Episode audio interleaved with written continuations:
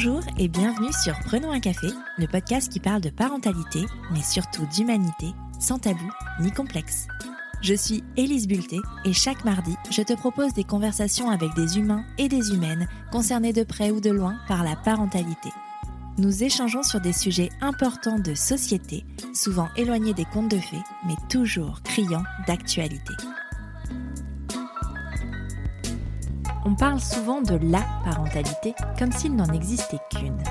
Comme si tous les enfants fonctionnaient de la même façon et comme si les parents n'avaient qu'à appliquer le mode d'emploi. Mais ce n'est pas vrai. Chaque enfant est différent. Et parfois, ces différences sont plus marquantes et nécessitent une attention particulière. Ces différences, Marie les côtoie au quotidien avec ses deux enfants. Pas certaine de vouloir devenir mère, elle s'est pourtant lancée dans l'aventure. Et quelle aventure Dès la naissance, elle comprend que ce chemin ne sera pas un long fleuve tranquille, et très tôt, elle sent que quelque chose est différent chez sa première fille. Et en effet, elle reçoit un diagnostic précoce de trouble du spectre de l'autisme, dit TSA, et d'un trouble du déficit de l'attention avec ou sans hyperactivité, dit TDAH. Mais alors, comment ça se traduit au quotidien? Marie nous raconte son histoire dans cet épisode. Tu pensais être seule à galérer? Mets tes écouteurs et prenons un café.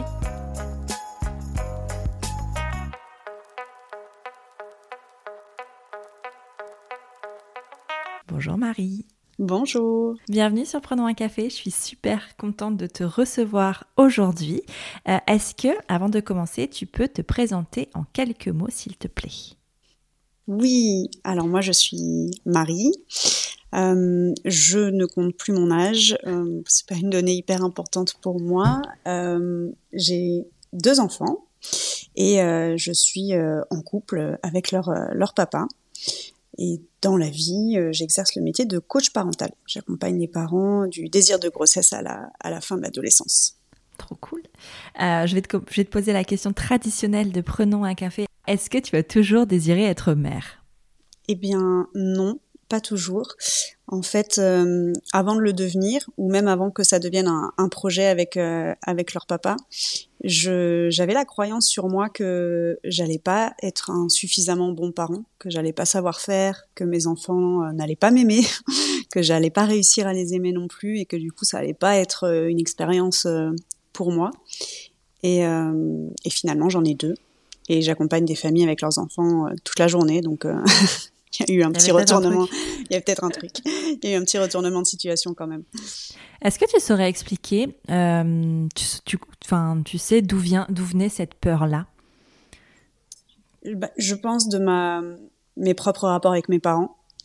Et euh, alors pendant longtemps, je me suis raconté que c'était parce que j'étais pas à l'aise avec les enfants. Je faisais des babysitting, tu sais, pour euh, pour gagner des sous, mais en fait, euh, j'aimais pas trop les enfants des autres. Et euh, mais je pense que c'était plus euh, par rapport à mon enfant. J'avais pas franchement aimé être un enfant, donc euh, je me voyais pas infliger ça à quelqu'un. Et, euh, et j'ai pas des, des super rapports avec mes parents, donc du coup, je pense que j'avais un peu projeté que j'allais j'allais avoir les mêmes avec mes enfants, ce qui ce qui n'est pas le cas. Ouais. Donc ça venait de là, je pense. Ok. Avant de devenir mère toi-même, qu'est-ce que ça voulait dire justement pour toi être mère?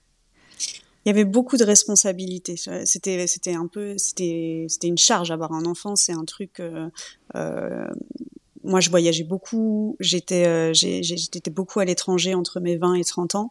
Et du coup, je me disais avoir des enfants. euh, Est-ce que tu peux est-ce que tu peux voyager avec eux? Est-ce que tu peux faire ce que tu veux comme ça? Est-ce que tu peux changer tes plans? Euh, J'avais pas euh, matériellement, j'avais pas beaucoup d'attaches. Tout tenait dans une valise et je me disais avec un enfant, tu peux plus faire ça. Donc il y avait beaucoup de, ça aussi en, projection. il y a des choses qui se sont avérées vraies, hein, mais qui m'ont moins dérangé que ce que je pensais. Et alors, à quel moment dans ta vie euh, il y a eu un changement? Est-ce que c'est venu d'une discussion? Est-ce que c'est quelque chose que tu as ressenti, un besoin inexplicable? Comment est arrivé le désir finalement de maternité chez toi? Ça a jamais été un, ça a jamais été un besoin ou une envie soudaine. Ça a été plus progressif avec euh, avec leur papa. On est ensemble euh, depuis longtemps maintenant, enfin depuis plusieurs années. Et en fait, je savais que lui avait ce désir d'être père, c'était dans ses projets de vie. Et en fait, euh, quand euh, lui a intégré mes projets de vie, bah, j'ai pris le j'ai pris le package, j'ai pris l'homme et j'ai pris le, futur papa. Et donc euh, et donc j'ai j'ai accepté de tenter l'aventure avec lui. Euh, pas parce que j'ai, enfin, pas pour rester avec lui, mais parce que aussi la relation que j'avais avec lui m'apportait plus de sécurité et de confiance et m'a fait voir les choses aussi euh, différemment. Et j'ai pu avoir suffisamment euh, confiance dans le fait que mes projections, c'était des projections et que ça allait pouvoir être différent. À quel moment vous avez décidé de, de vous lancer? Qu'est-ce qui s'est passé? Il y a eu une conversation en disant c'est bon, c'est maintenant ou c'est venu de façon différente? Alors lui vient d'une euh, famille euh, traditionnelle comme on l'entend en France. Donc euh, c'était important pour lui d'abord que il me choisisse en tant que personne avec qui il voulait faire sa, sa, vie. On était dans une relation, on est passé un peu par toutes les étapes. Nous, au début, c'était pas du tout sérieux. Ensuite, on a emménagé, etc. Et, et, et, dans son, dans son, sa carte du monde à lui, le mariage, c'était quelque chose d'important. Et il s'imaginait avoir des enfants après après être marié. Donc en fait, c'est toutes les réflexions autour de l'engagement et de notre mariage qui ont aussi euh, impliqué les conversations autour euh, du fait d'avoir des enfants. Et euh, aussi moi, hormonalement, la contraception, je, je, commençais vraiment à en avoir marre et mon corps rejetait de plus en plus mmh. l'idée d'une contraception hormonale. Donc je l'ai arrêtée et, et finalement je suis tombée enceinte très rapidement après. Donc tout s'est enchaîné en fait. Ouais. Est-ce que tu t'attendais à ce que ce soit si rapide?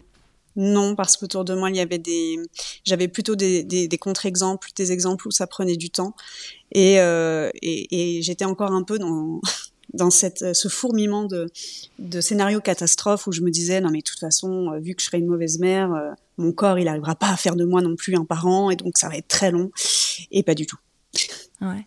C'est intéressant d'avoir cette euh, vision de toi, enfin, oui. tu, tu, imaginais toi. Est-ce que quand tu es tombée enceinte, euh, tu avais toujours cette idée-là dans la tête, cette image de toi là Ça a switché.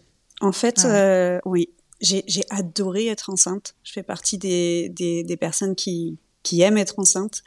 Et, et vraiment, tout d'un coup, euh, même l'image que j'avais de moi a, changé. Je me trouvais belle enceinte. C'est un truc. Euh, dire que je me trouve belle, même aujourd'hui, c'est compliqué. J'y travaille. Mais avant d'être enceinte, c'était impossible.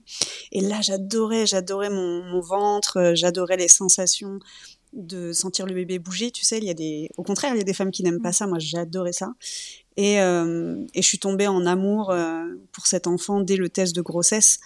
Donc, du coup, il y a eu un espèce de une très belle énergie et un truc euh, beaucoup plus agréable et beaucoup plus positif que ce qui, ce, qui, ce qui était présent avant. Est-ce que tes peurs et tes angoisses se sont envolées ou pas? Euh, Oui, elles se sont transformées en fait. Je pense que enceinte, non, enceinte ça allait. J'étais, euh, j'étais vraiment la, la, warrior mama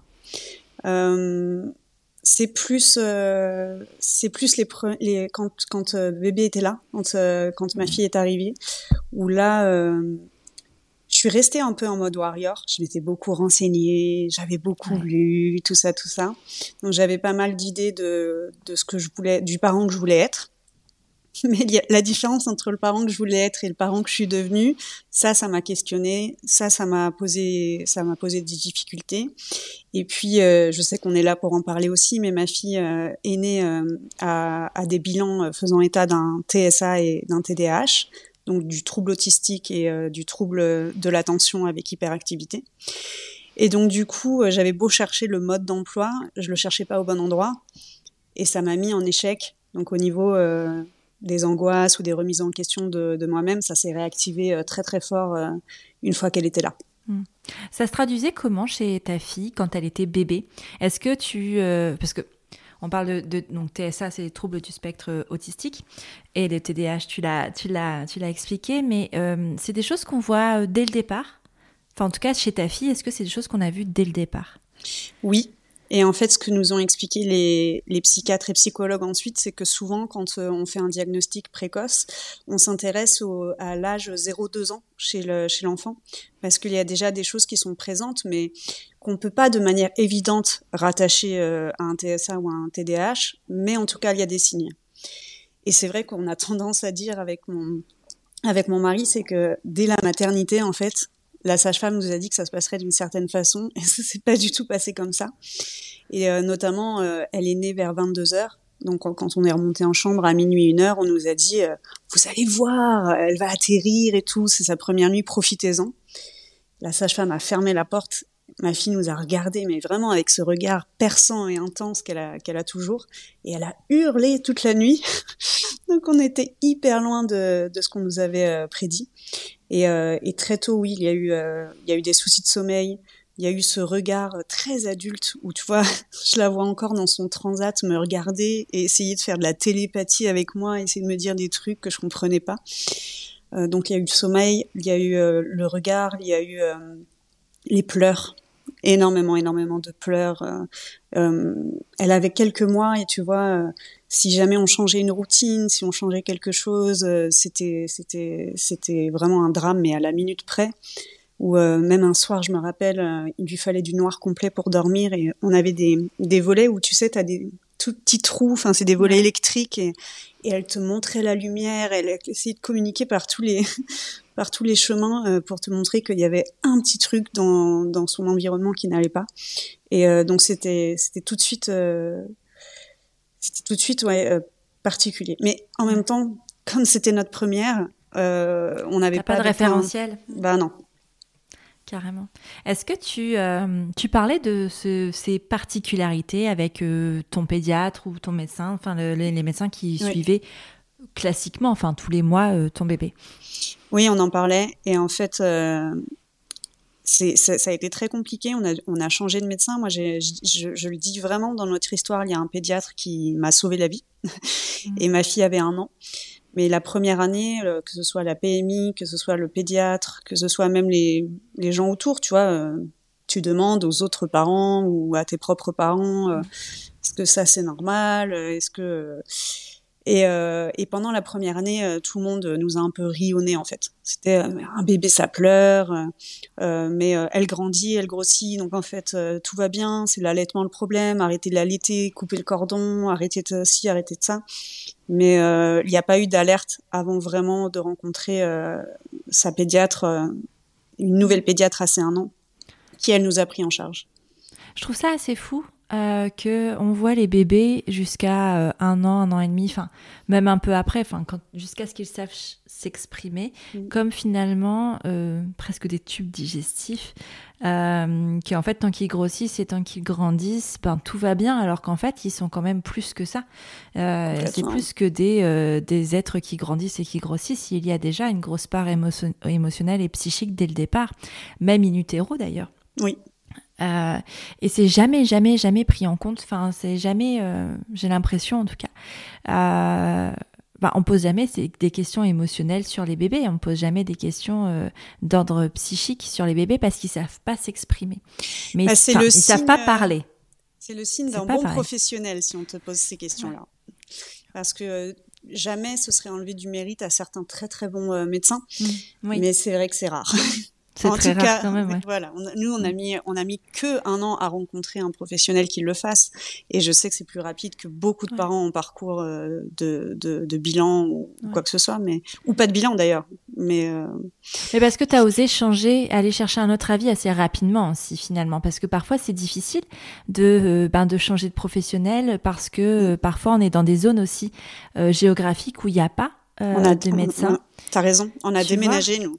On a vraiment, c'est, on était à l'étranger, on était en Suisse à ce moment-là, et on est, on est rentré à Paris pour être en France avec le système français, un pédiatre qui nous avait été recommandé. On a changé de région parce que dans la région où on était, il y avait une pédiatre et elle était, euh, tu vois, c'était son fief et elle avait le monopole. c'est ça. Et puis même en France, tu vois, on en parle beaucoup, on entend beaucoup parler. Enfin, il y a énormément de déserts médicaux. Donc déjà, pour avoir un médecin généraliste, c'est compliqué, mais alors avoir un médecin spécialiste, ça l'est encore plus.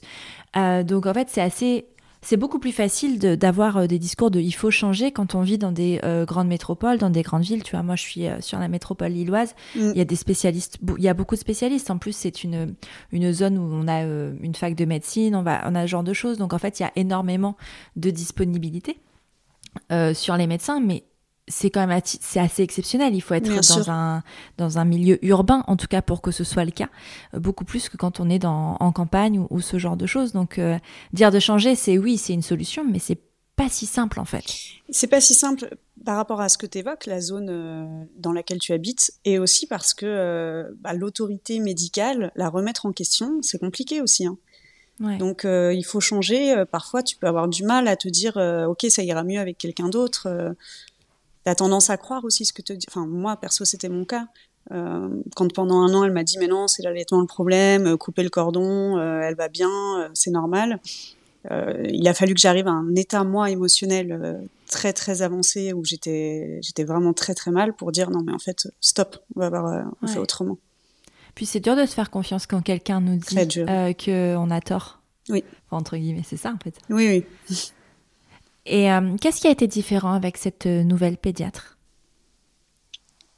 L'écoute déjà, et ensuite euh, le fait d'être cru. Parce que je pense que autour des neuroatypies, si jeunes, on peut facilement et souvent dire mais ça passera avec l'âge, c'est comme ça, ou alors c'est toi qui t'y prends mal, etc. Là, elle n'a pas eu ce discours-là. Elle a mis une main sur mon épaule et elle a dit il y a un truc qui va pas et on va, on va, on va découvrir ce que c'est. Et elle m'a, euh, en tant que pédiatre généraliste, elle m'a envoyé voir euh, un ORL, euh, un gastropédiatre, un psy, et on a fait, on a fait le tour. On a fait le tour pour, pour explorer, pour regarder ce qui pouvait se passer. Qu'est-ce que ça a changé dans, en toi? Est-ce que ça, ça, qu'est-ce que ça t'a fait à toi d'être juste, d'être cru en tant que mère dans ta posture de mère?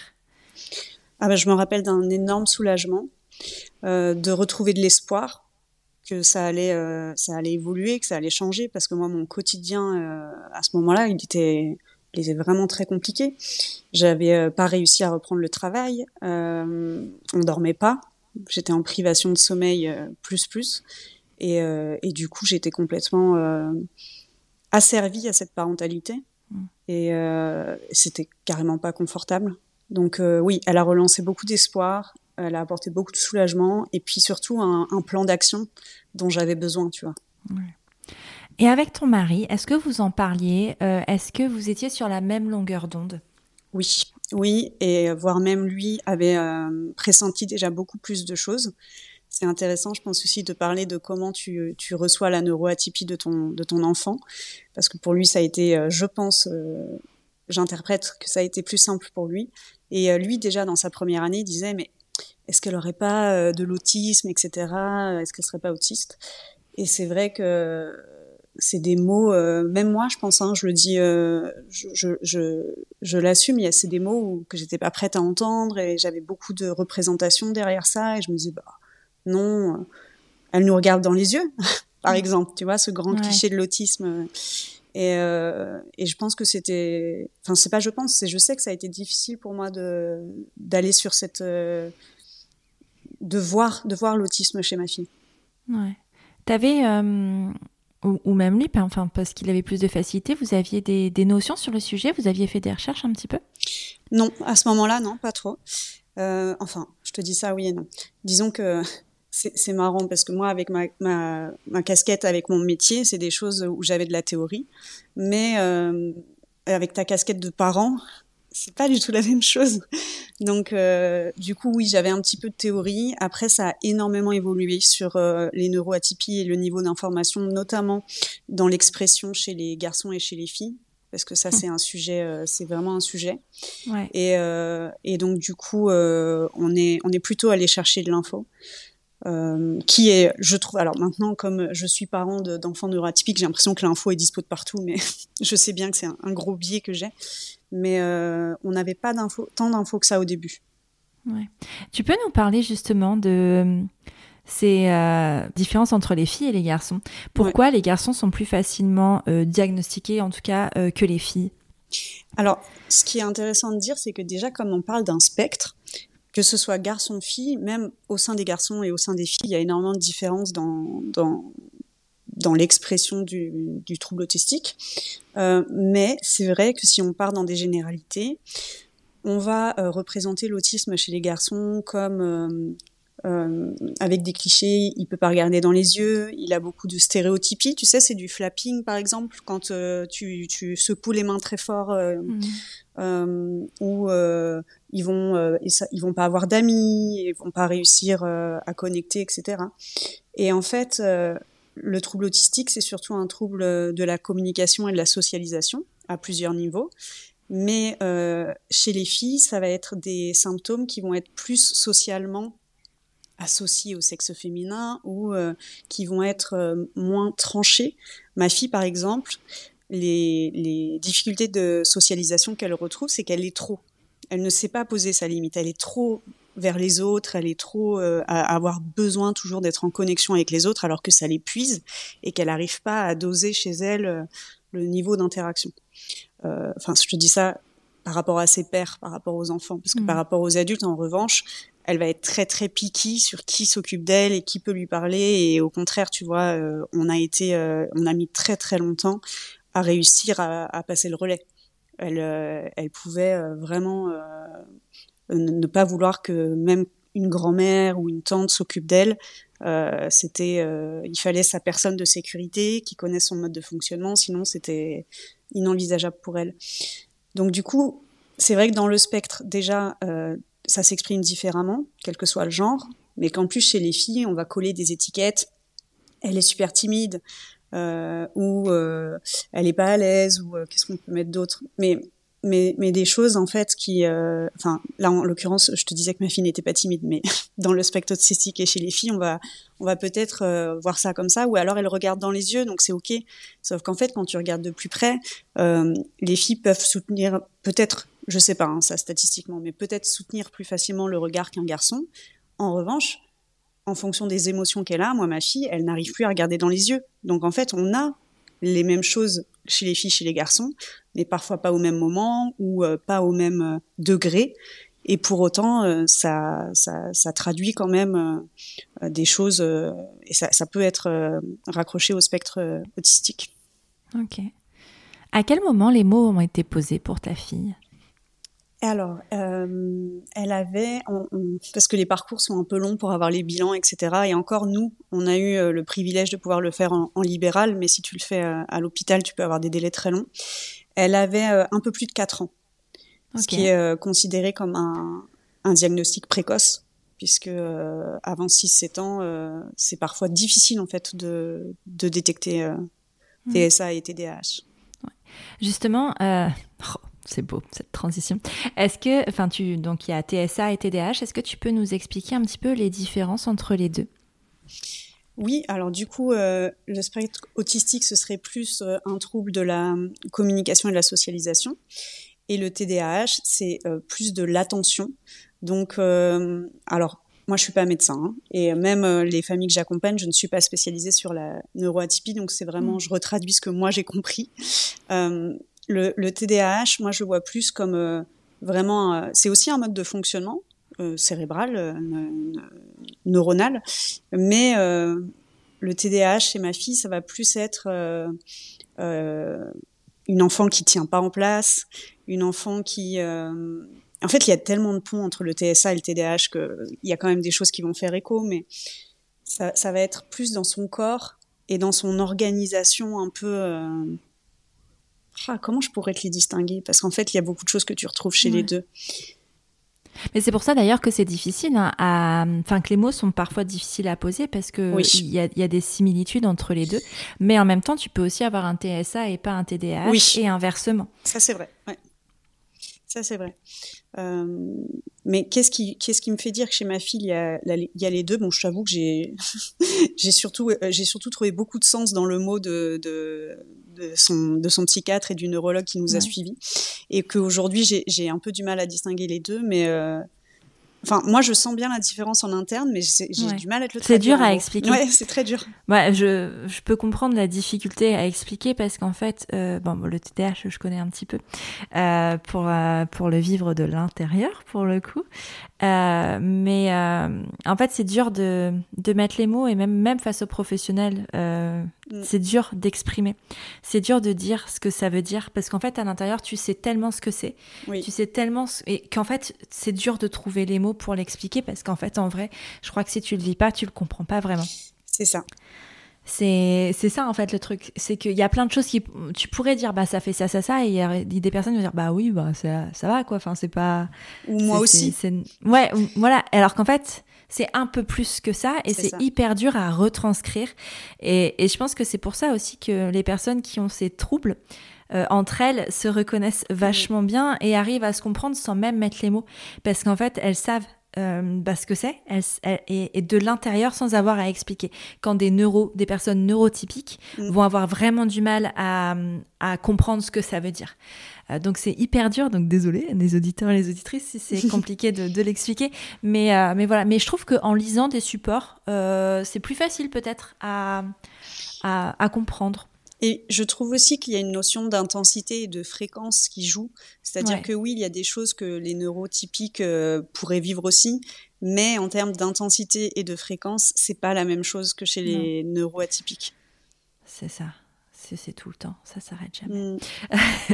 euh, Qu'est-ce que ça a changé dans votre vie et dans la vie de votre fille, euh, ces mots-là, quand ils ont été posés? Ça a changé énormément de choses. Euh, il y a eu du positif et du, du, plus difficile. Moi, en tant que parent, il y a eu à la fois du soulagement de pouvoir euh, comprendre son fonctionnement. Parce que j'étais tellement en boucle à essayer des trucs, des... En plus, en tant que coach parental, mais c'est l'horreur, parce que tu te dis, attends, du coup, euh, j'accompagne des familles, ça marche quand j'accompagne, et quand je m'accompagne, ça marche pas. Donc, c'est quoi, c'est quoi l'histoire? Donc euh, j'ai arrêté de m'épuiser là-dessus. Donc il y a vraiment eu un soulagement, il y a eu vraiment une direction. Ok, donc elle fonctionne comme ça. Donc c'est ça, c'est ça qui va fonctionner pour que je puisse l'accompagner au mieux. Donc gros soulagement. Mais je dois avouer aussi, parce que je trouve c'est important de le dire pour euh, tous les, parents de, d'enfants neuroatypiques euh, qui nous écouteraient, c'est que il y a eu un peu de découragement. J'ai longtemps cru, espéré, ou je sais pas quel serait le bon mot, que euh, j'allais trouver le bouton magique pour que ça s'arrête. Et là, en fait, pour la réparer ou pour la comprendre ou pour la soulager, c'était plutôt pour la soulager parce mhm. que je la sentais en souffrance. Mais, euh, mais j'aurais aimé avoir un bouton magique. Et là, il n'y en a pas, en fait. Elle sera TSA et TDAH toute sa vie. Donc il y a eu aussi pas mal de découragement en mode ok donc en fait j'aurai pas de solution miracle, c'est un accompagnement sur la durée qui va se mettre en place et des peurs aussi pour elle parce que du coup tu te dis euh, ok on va pas rester dans la petite enfance après euh, il y aura euh, il y aura les apprentissages à l'école il y aura la socialisation adolescente il y aura le choix d'un métier il y aura tout un tas de trucs et en fait tu sais bien sûr qu'il y a plein de choses que tu peux mettre en place pour que ce, ce handicap invisible ne soit pas trop envahissant.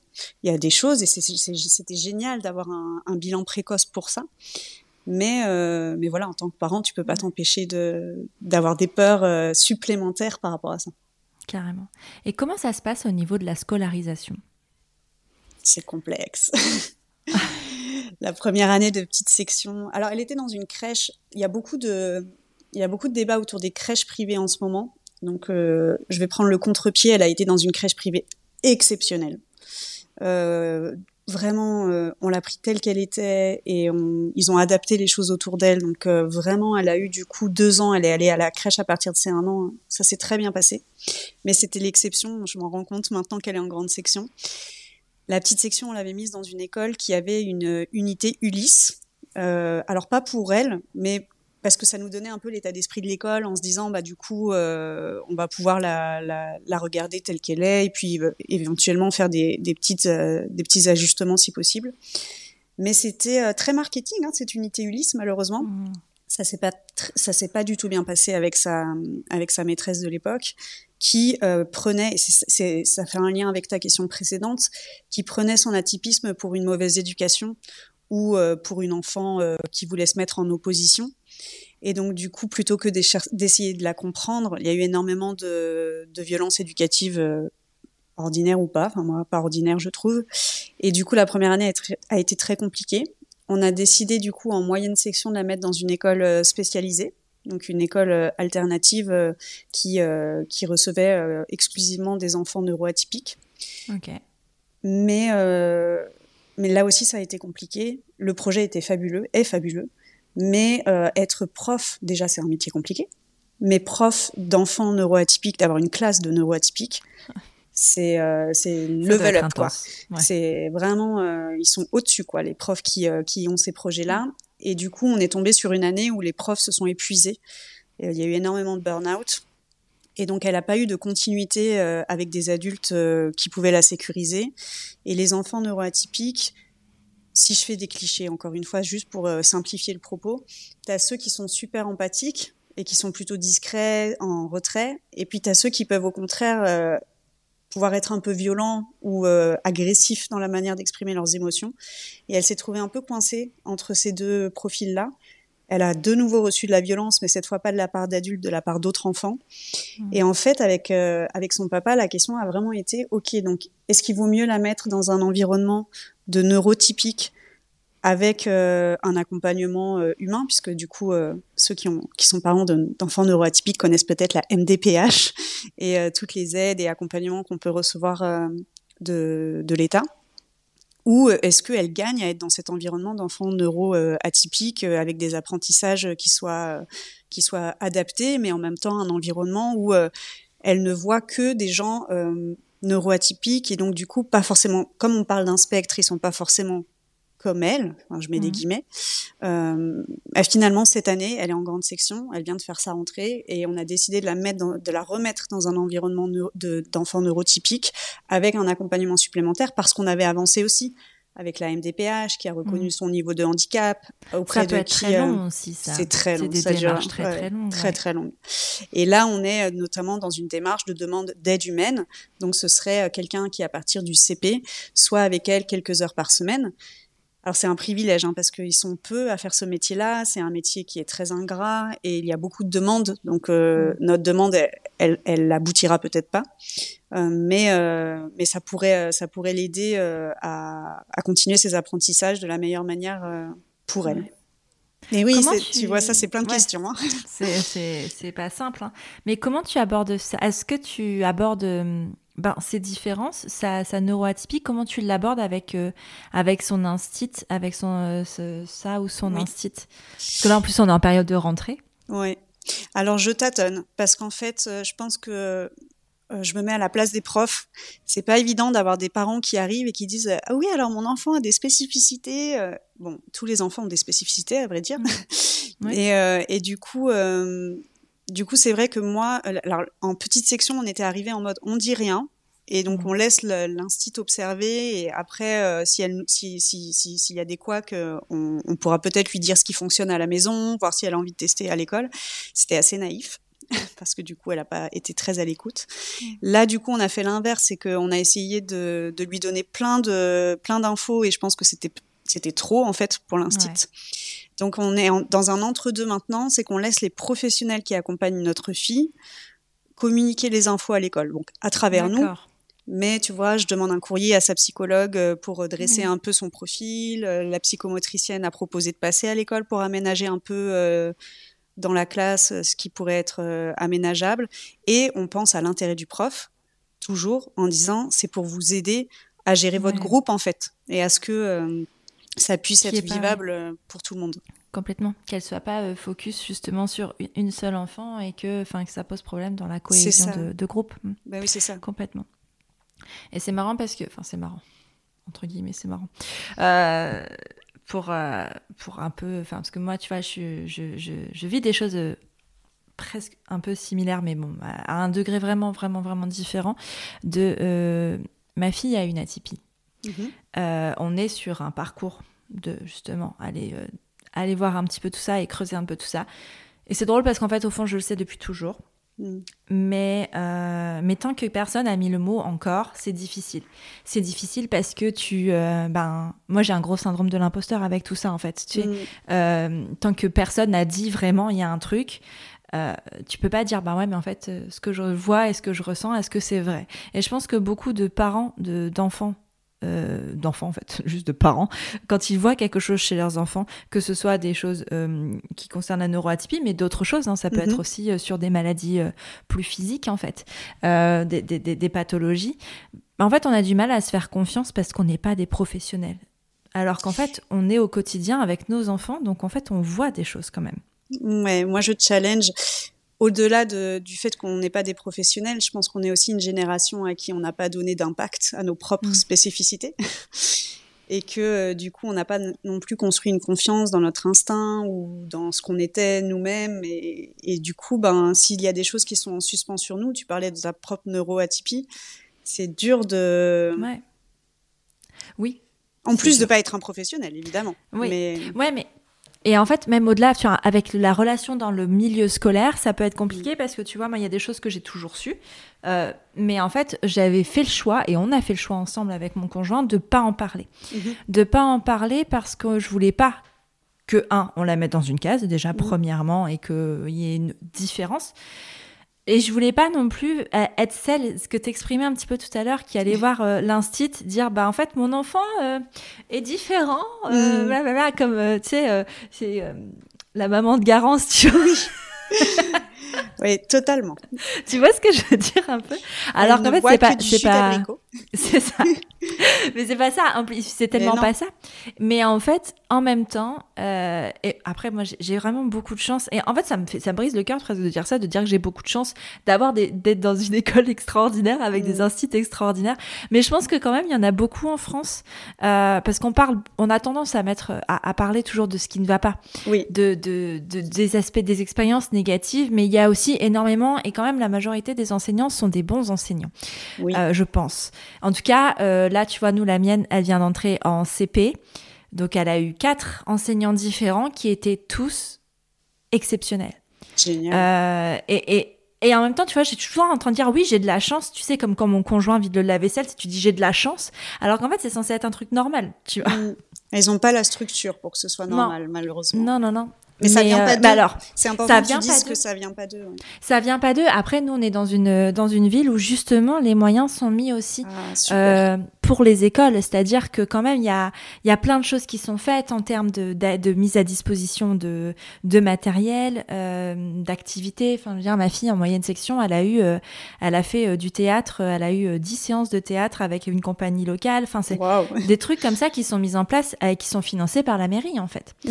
Donc c'est euh, on, on a cette chance là aussi d'avoir euh, un je sais pas c'est pas pas politique enfin un truc politique enfin la politique de la ville en tout cas qui est en Ouais. faveur de bah, de l'école et de l'éducation et ça c'est super chouette. Donc en C'est fait clair. C'est pas juste la faute des instituts, c'est tout un système qui est euh, qui est autour euh, et qui, qui les met, qui les sécurise pas en fait. Il y a énormément d'instituts qui vont euh, ben, pro- donner des choses et faire des choses sur leur denier personnel, enfin Mhm. sur leur argent perso, parce qu'il n'y a pas de financement. Et la majorité des cas, c'est il n'y a pas de financement et c'est bien ça le problème. Moi, je suis dans un contexte quand même assez privilégié d'école publique. En plus, c'est une école publique Mhm.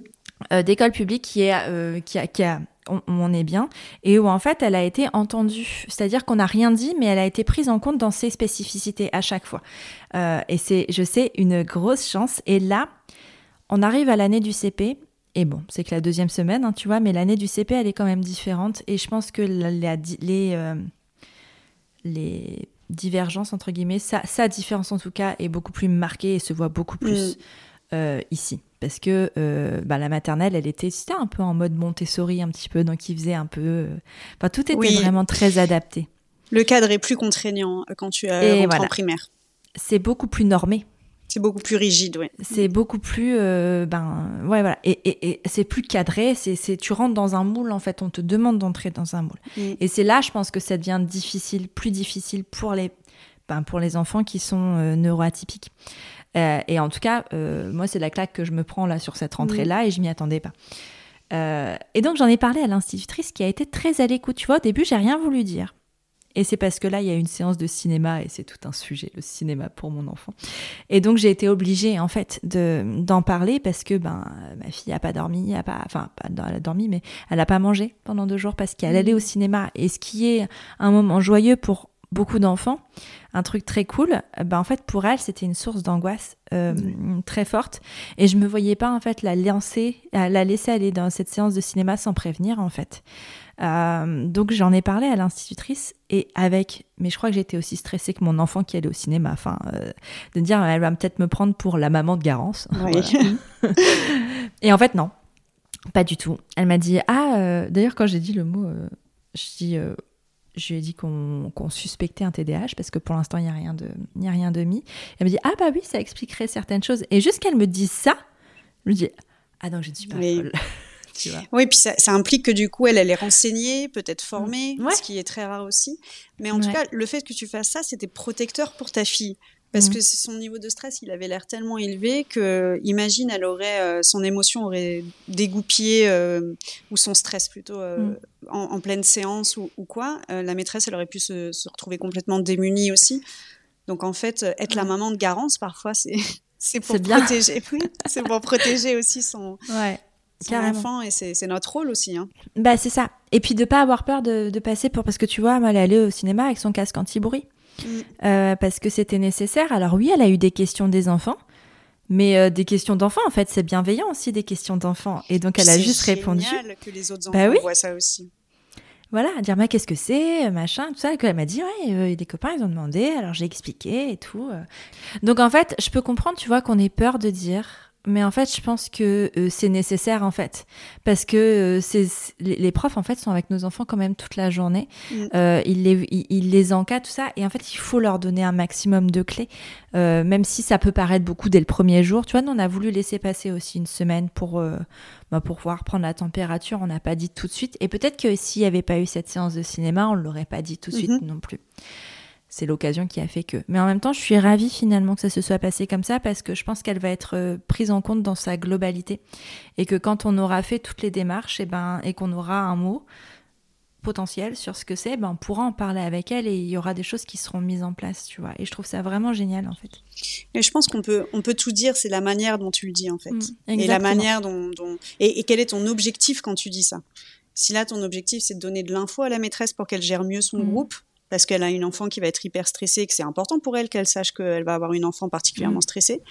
Que pour ta fille, c'était aussi une manière de mieux profiter euh, de, ce moment-là et de s'intégrer, etc.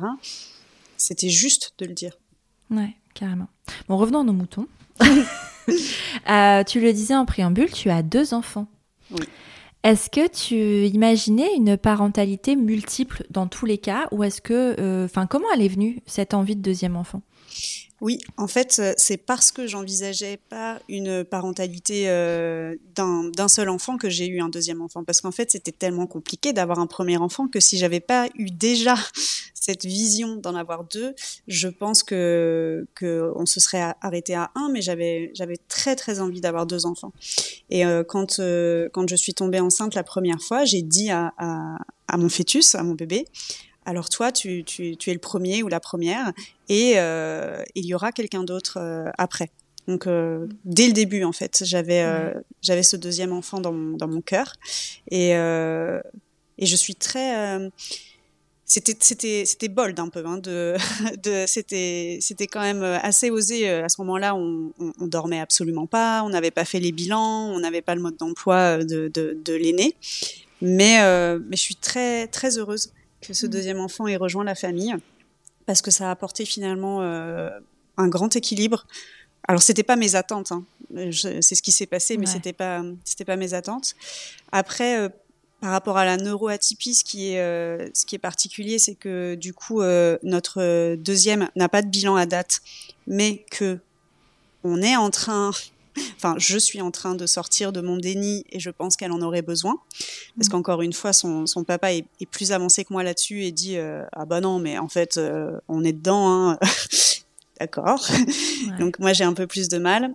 Euh, et, du coup, c'est intéressant aussi de voir les, les, différences. Déjà, entre deux enfants, c'est deux personnes différentes, avec des neuroatypies qui s'expriment certainement aussi différemment, et de voir l'impact que ça a sur moi, tu vois, de dire, bah, peut-être j'aurais pu imaginer qu'un deuxième euh, enfant, euh, vu que j'avais fait le chemin pour la première, ça aurait pu être euh, plus facile et intégré pour moi qu'elle ait des spécificités.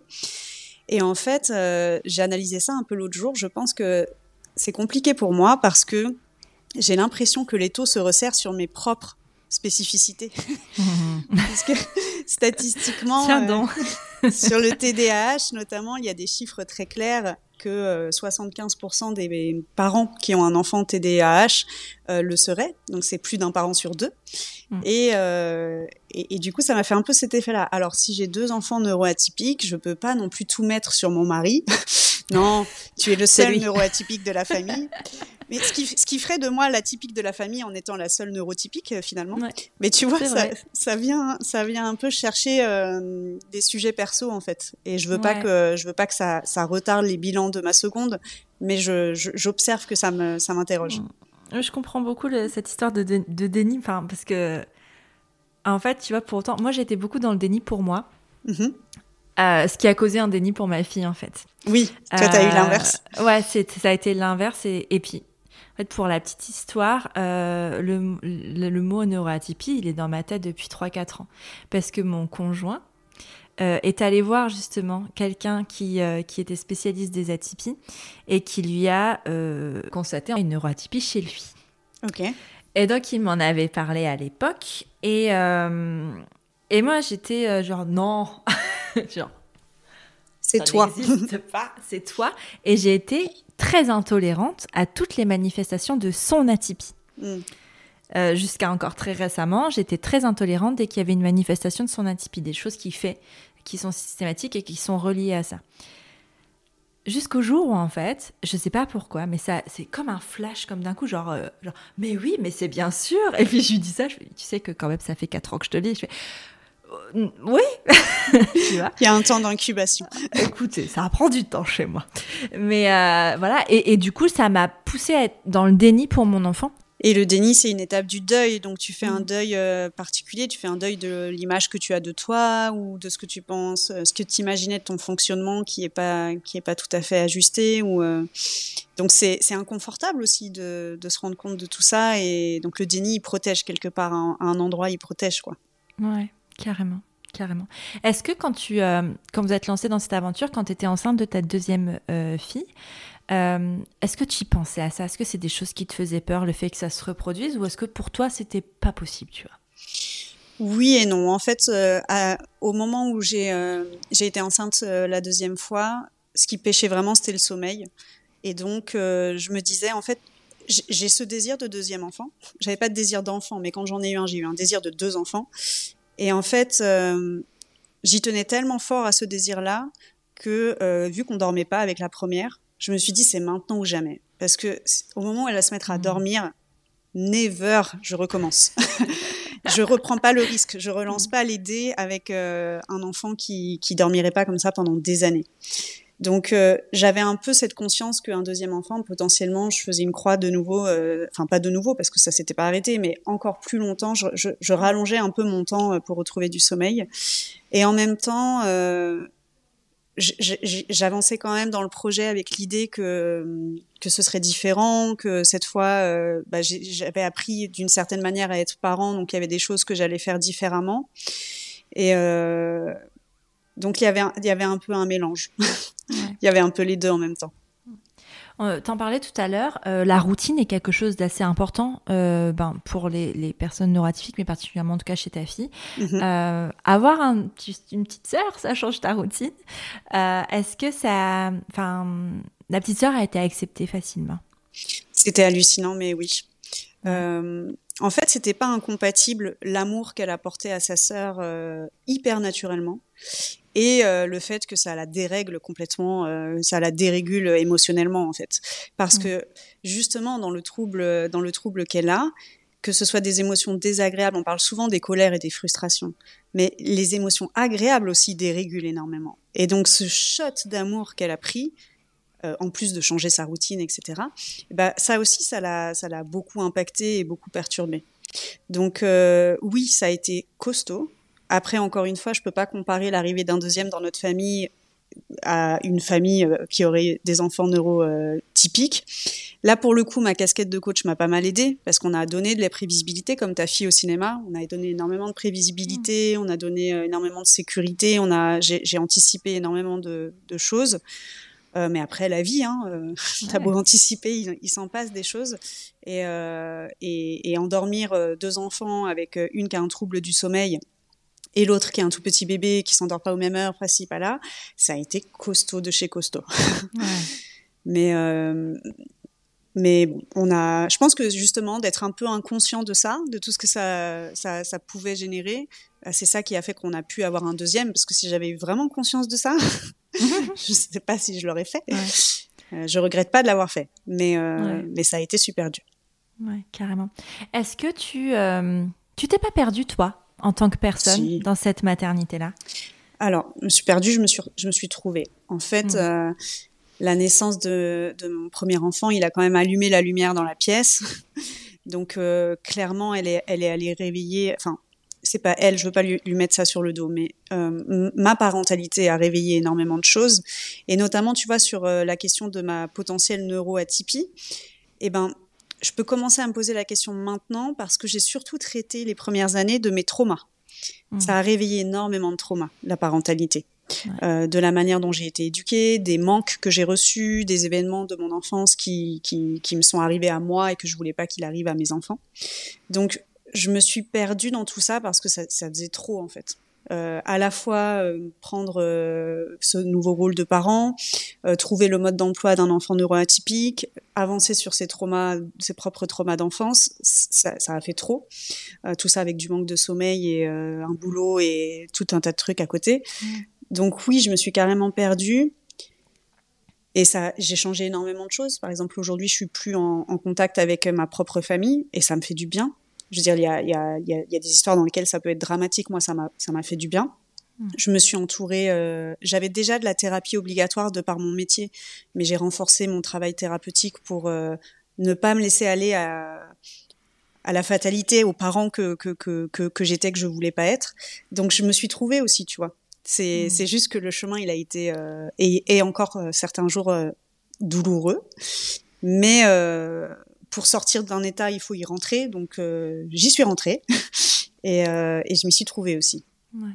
Qu'est-ce que tu as mis en place pour toutes ces questions de trauma Qu'est-ce que tu as Est-ce que tu les as traitées? Parce qu'ils sont arrivés comme ça dans ta en pleine face, mais est-ce qu'ils sont voilà je les ai vus déjà, tu vois, euh, se dire euh, bah, ces fameuses phrases euh, j'en suis pas mort, je vais bien aujourd'hui. j'ai combattu mon, mon, syndrome de l'imposteur en fait. Je me suis, j'ai un peu intégré en fait. Finalement, j'ai trois enfants, j'ai ma petite fille à moi, tu vois, que j'ai intégré dans ma parentalité. Et, et elle, je sais qu'elle est là quand j'ai des vieux réflexes de qui sont qui sont à l'intérieur de moi, de je sais pas, de crier ou de pas être le parent que je veux être je me dis ok en fait c'est pas que j'ai envie de crier sur mon enfant c'est que là ma petite fille elle a manqué d'un truc. Elle a mm. manqué d'impact parce que mon enfant m'écoute pas euh, donc tu vois j'ai l'ai intégré là qui m'a et elle m'a permis de dissocier ce qui appartenait à mon histoire de ce qui appartenait au présent dans la relation avec mes enfants. Et du coup euh, elle m'a elle m'a elle m'a beaucoup aidée et, mmh. euh, et, et, je la ramenais euh, en thérapie euh, toutes les semaines. Hein. Je faisais pas l'économie, c'est un sacré budget et un privilège aussi de faire une thérapie, mais je l'emmenais chaque semaine en thérapie avec moi. Et je disais bon alors cette semaine, voilà ce qui nous est arrivé. Et, et je, je, je, prenais, je prenais soin de moi en fait pour prendre soin de mes enfants. Mmh. C'est vraiment la leçon que mes enfants m'ont donné, c'est que je ne prenais pas soin de moi avant d'être parent. J'étais je fonçais dans la vie euh, à faire ce qu'on attendait de moi ou à faire pour les autres, mais je faisais rien pour moi parce que le syndrome de l'imposteur, faire pour soi, c'est mal.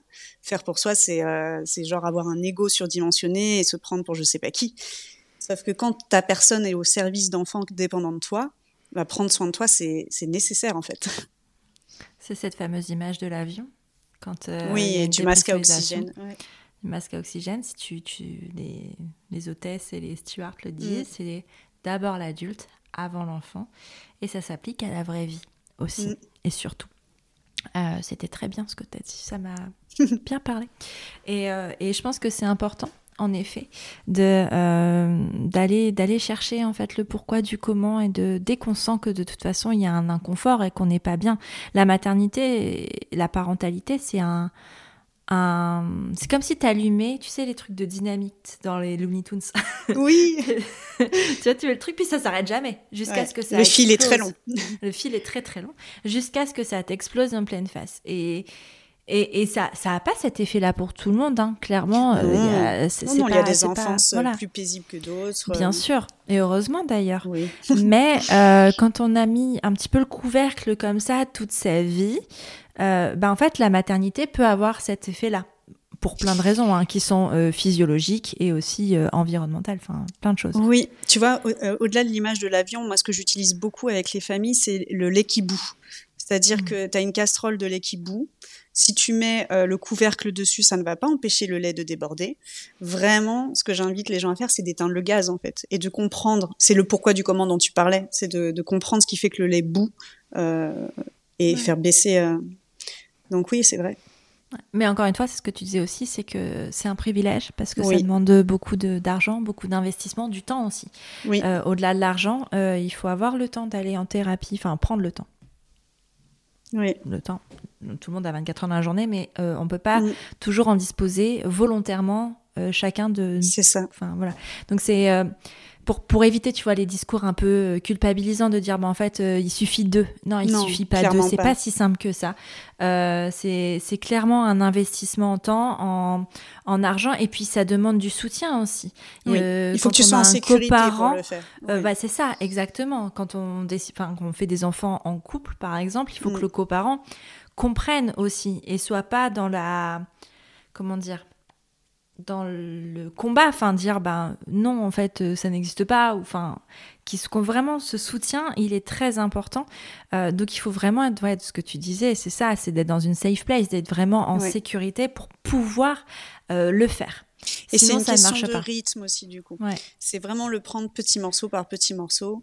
Euh, ou euh, d'un coup si on est prêt et qu'on a la sécurité, mais c'est pas de se mettre l'injonction de je veux tout régler euh, maintenant tout de suite en fait. on fait du, du, mieux qu'on peut, mais par contre c'est ne jamais essayer, ne jamais arrêter d'essayer de faire du mieux qu'on peut, c'est ça. Et pas juste dire oui, oui, je fais de mon mieux hein, comme une excuse, mais juste de réaliser qu'avec le contexte, euh, si on a une heure de RER e le matin, une heure de RER e le soir, euh, que euh, on a du mal à joindre les deux bouts financièrement et qu'on n'a pas de coparents pour élever nos enfants, on peut pas faire les mêmes choses que quelqu'un qui travaille de chez lui avec l'école à cinq minutes. Clairement, oui, c'est vrai. c'est sur le temps long, en fait. C'est pas parce qu'on va ah avoir quelqu'un un spécialiste, un psychologue ou quoi que ce soit, euh, deux fois que ça va s'arranger. Euh, il y a des choses qui prennent du temps à réaliser. Moi, ça fait euh, sept ans mm. que c'est un travail en continu, avec des pauses de mm. temps en temps, parce qu'il faut quand même faire des pauses, je pense, et que c'est important de, de processer les nouvelles choses qui arrivent, mais c'est du temps long. Et euh, moi, pendant longtemps, j'ai cru que, tu vois, j'avais fait une thérapie pendant ma grossesse et neuf mois après mon, accouchement. Et j'ai cru que ça, c'était suffisant et que, ben, comme j'avais plus besoin à ce moment-là, c'était mm. fini, j'avais fait le travail. Sauf qu'en fait, euh, un an après ou un deux ans après, ben, il y a des choses qui sont revenues et j'ai recommencé un travail.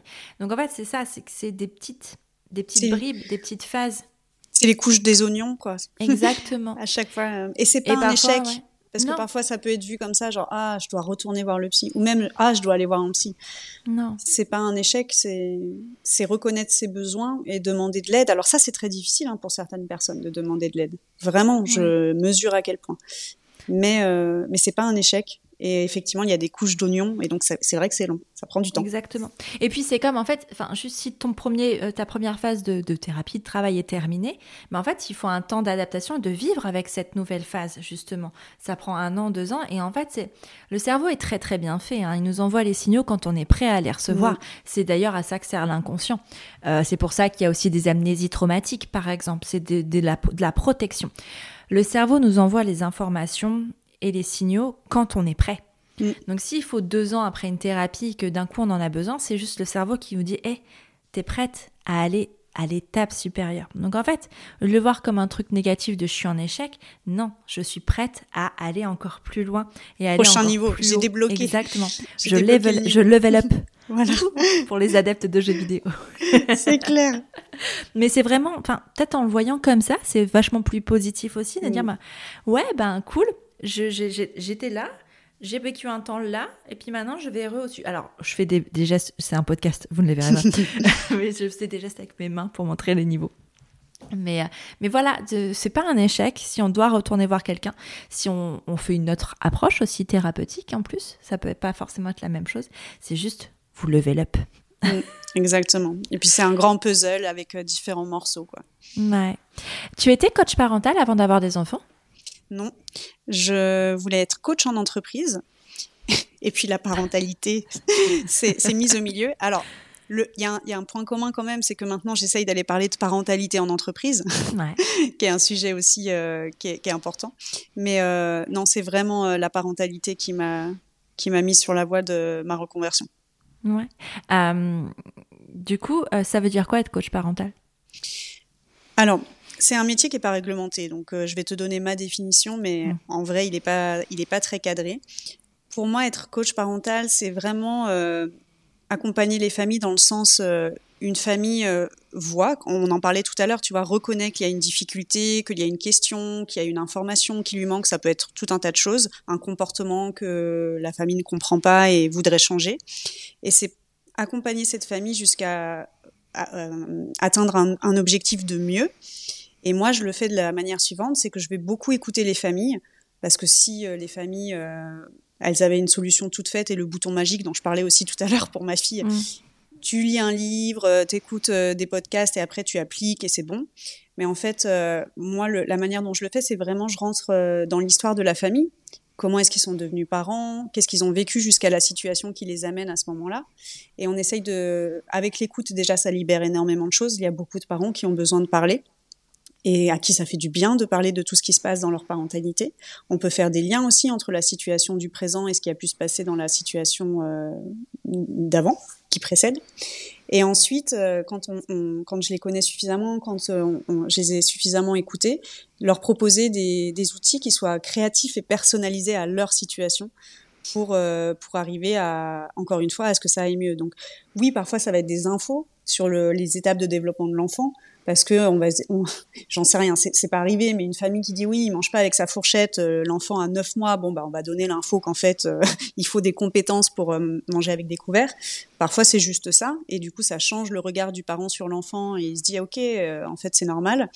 Et, et parfois c'est c'est plus adapté à la situation de la famille, adapter un espace, adapter un, un, comportement, passer par le jeu, par plein de choses, pour me mettre en fait au service de la relation parent-enfant et que ce soit cool en fait qu'on en profite et que ce soit pas juste une charge et un truc euh, qu'on comprend pas et qui et qui nous épuise. Ouais. Carrément.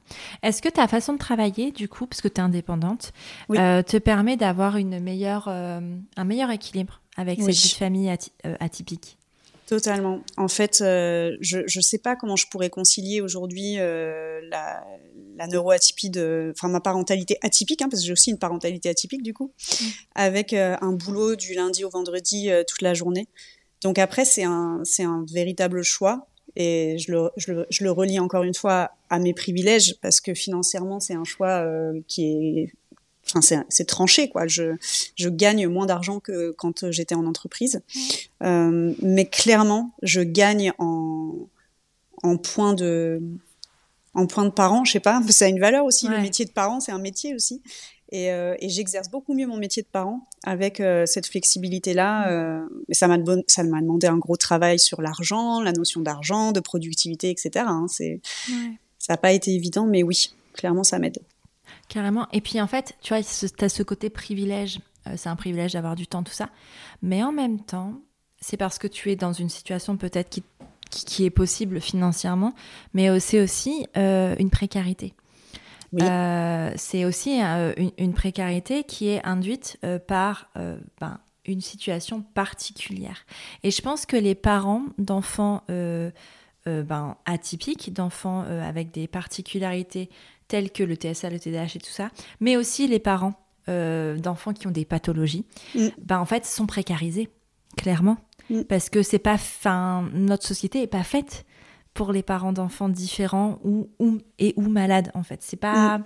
c'est pas très adapté donc ça amène quand même euh, une certaine précarité parce qu'aujourd'hui oui c'est confortable mais si demain il y avait autre chose ben, en fait tu serais dans une précarité et c'est confortable euh, pour moi avec ma vision des choses, parce qu'en fait, il y, y, a des gens devoir renoncer à leur carrière, par exemple, et faire ce choix-là. Enfin, par exemple, le, le coparent, euh, mon, mon, mari, lui, il aurait jamais pu, tu vois. Euh, lui, il, il, aime son travail, il aime être au travail et il aime ses enfants aussi, hein, évidemment, mais ça aurait été un choix qui aurait été beaucoup plus compliqué pour lui. Donc il y a ça. Et ce qui m'a aidé aussi, parce qu'on a parlé du syndrome de l'imposteur plusieurs fois, que je le connais bien celui-là, c'est la reconnaissance du handicap de ma fille. On a reçu un, un courrier donc de la NDPH, qui est l'organisme qui, qui peut donner des aides financières aussi aux familles euh, d'enfants euh, handicapés, handicap visible et invisible, physique et, euh, et autres. Et la reconnaissance, elle est, elle est dans une tranche à plus de 50% de handicap. Ça m'a fait bizarre de mmh. voir ce mot, mais je me suis dit, ok, donc les choix que je fais, les choix qu'on fait, les adaptations qu'on met en place, elles sont, elles sont justifiées aussi quelque part. Ouais, ok. Merci Marie. pour cette conversation. C'était trop chouette. C'était chouette de parler de tout ça. Bah oui, franchement, c'est euh, j'ai grandement apprécié cet échange. Euh, je pense, j'espère en tout cas que ça parlera à plein de gens, euh, que ça pourra les aider. Si jamais on veut te contacter, si jamais on veut papoter avec toi, par où ça se passe? Alors surtout Instagram, donc pas pas avec mon nom, mais sur Parentalidée. Euh, où d'ailleurs euh, il y a plein de contenus qui j'espère pourraient servir aussi euh, aux parents qui nous écoutent. Et donc après dessus il y a mon il y a mon adresse mail, il y a mon site donc mais le premier canal, je pense, pour, pour voir un peu comment je fonctionne, c'est Insta. Ok, de toute façon, ce sera tagué euh, en description du podcast et aussi sur Instagram euh, à la diffusion de l'épisode. Je te remercie beaucoup pour ce temps que tu m'as accordé, euh, pour ces précieux mots qui, je pense, aideront pas mal de gens. Et pour ce témoignage, merci de nous avoir donné tout ça. Merci de m'avoir donné la parole. Merci Elise. À bientôt. À bientôt. Voilà, c'est terminé pour ce nouvel épisode de Prenons un café. Je te remercie d'avoir écouté jusqu'au bout et s'il t'a plu, je t'invite à le partager sur tes réseaux sociaux, à tes amis dans la vraie vie, bref, au plus grand nombre. Après ça, tu peux aussi envoyer un max de love à Prenons un café sur Apple Podcast. C'est hyper simple. Tu ouvres ton appli Apple Podcast sur ton iPhone, tu vas sur Prenons un café et tu descends tout en bas. Là, tu mets le nombre d'étoiles que tu souhaites, 5 au choix, et tu écris ce que tu veux dans la section Avis. Par exemple, le 30 juillet, Clochoco écrivait Dans une vie à 100 à l'heure, un boulot prenant, un kit de 2 ans, se poser sur un podcast qui incite à la réflexion et à l'auto-analyse, c'est que du bonheur. C'est aussi beaucoup de bonheur pour moi de te lire, Clochoco. Mille merci pour tes mots qui me touchent énormément. Bon, et puis si tu n'as pas Apple Podcast, tu peux toujours parler de Prenons un café autour de toi, ça ne mange pas de pain, et ça fait toujours plaisir. Tu es sur Prenons un café, le podcast qui parle des sujets de parentalité, mais surtout d'humanité, sans tabou ni complexe. Je te retrouve la semaine prochaine pour un nouvel épisode. Abonne-toi à Prenons un café sur ton appli de podcast préféré pour ne rien manquer. D'ici là, prends bien soin de toi autour d'un café.